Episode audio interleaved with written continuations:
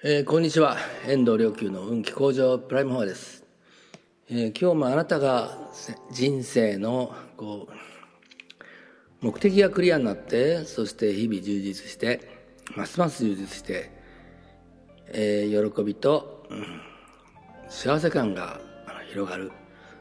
えー、そんなあなたを願って今日も法話を配信したいと思います。まあとにかくね今えー、聖書を題材として、えー、お話をしていますけれどまあ、まあ、あのなんせ僕が、まあ、一番願うことは、うん、僕の願いですね。あの今日今お話ししたような、まあ、こんな動機でしてるわけですけど、えー、こんなこんな願いがあの、うん、声に乗ってその響きでもってその響きだけでもあのあなたの心に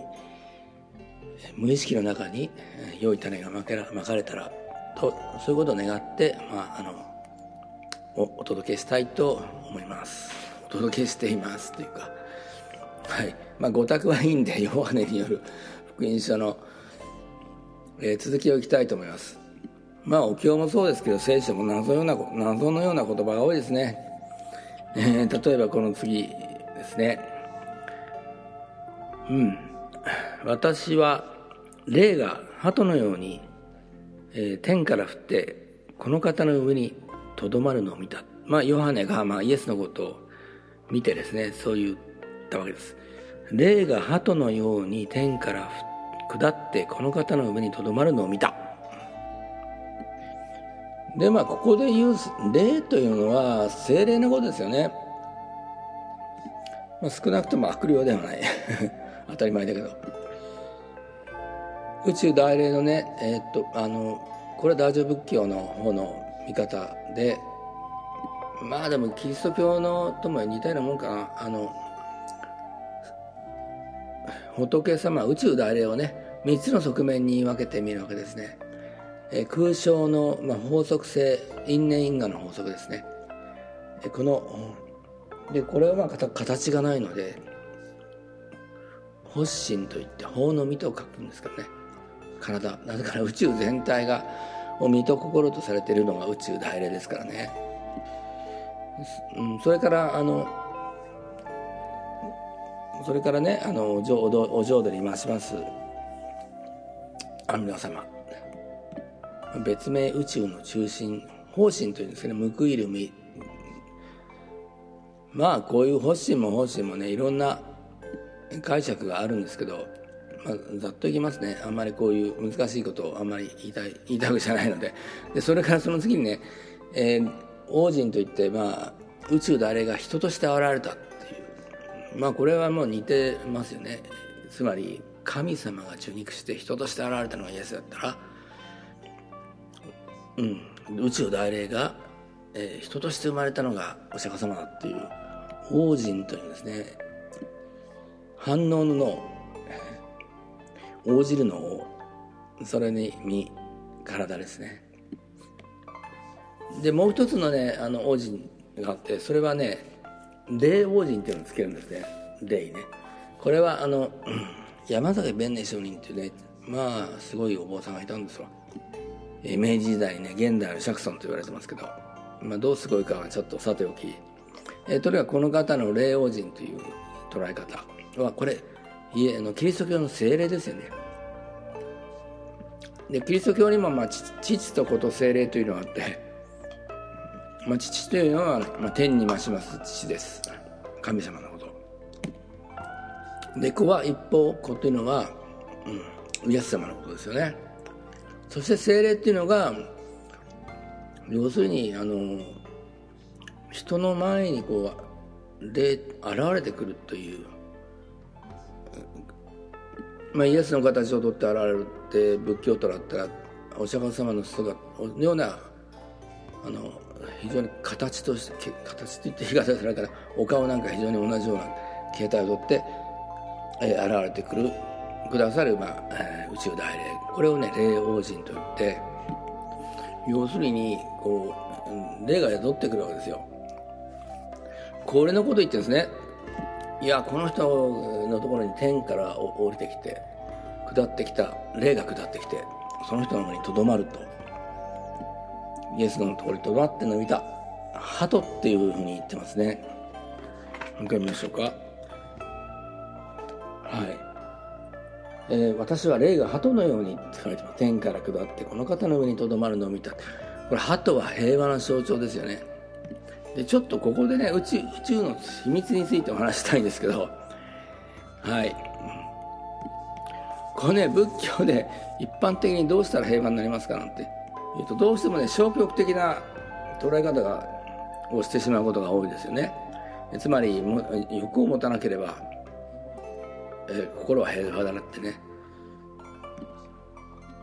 えそんなね消極的でいいんです。だったらまあ生きてなければ一番苦しみもないっていうのとまた似た似たような話でね。むしろ真逆ですよ。むしろ真逆っていうのはどういう意味かというと、えー、人はみんな実は願いを持って実はもう何も減ったくれもなくてあの、ね、みんな願いを持って生きてるわけですよね。だけどそれなんかこう諦めちゃったりね放棄しちゃったり、まあ、こんなもんだと思っちゃったりねする場合がまあ非常に多いわけですけど実は願いを持つっていうことはこれね実現する可能性があるから願いを持つわけです。みんなそうやって実現していくわけですよね。あの空飛びたいって思ったのがライト兄弟でね。ねあの月に行きたいっていう願いを持った人がブラウン博士ってねロケットを作った人で。で平和っていうのは実はその願いを持ったら実はその願いの中にはね自分一人の願いじゃないんですよそれはね。これは同じ願いを持った先祖のもとに生まれてくるわけです実は人は、まあ、これちょっと宇宙の秘密ね。だもんだからねいろんな人々の先祖の願いまで背負っちゃってるわけですよ。同じ願いを持ってる人はもちろんそして世界にもいるわけでいずれにしてもそういうねあの同じ願いを持ってるご先祖とか霊なんかもう頑張お頑張ってくれ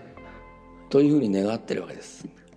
だからそういったねものを一つ一つ実行実現願ったことを実現していくとその瞬間が一番もう心がね平和になるわけですほっとするわけですよね。これは平和っていうわけです。だってこう夢が実現していくことを、えー、見たら子供たちはみんな未来に希望を持つでしょ。これぞ平和と言わなくて何年を平和と言うんだって。でもあのまあちょっと時間がなくなるので早めに言いますけど。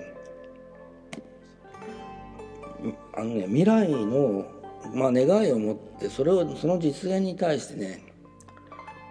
もう絶対未来そうなるって決めた時というのはね自分の心の中にあれは霊で言ってみるかな。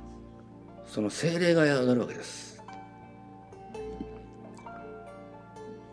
でそれはね宇宙大連の徳の一つでこう願いをこう実現す,、うん、するねそのねもう流れのようなねエネルギーがあるわけですよね。川の流れような大河大きなね川の宇宙の天の川みたいなねそれが宿ってきて宿ってくださってそして物事はまあ実現していくというそのそのその過程を踏んでいく時の無意識は本当に平和です。まあだから後で後でこれヨハネ伝に出てくるかどうかちょっと定かでないですがもうあの山にねこっから向こうに動けたら本当に信じたらその通りになるんだぞっていうね願ったことは全部叶うんだぞとかね。まあイエス様はそういうことをいろいろ言われるわけですよ。まあねイエス様は本当いろんなそういうことも本当は教えたかっただろうし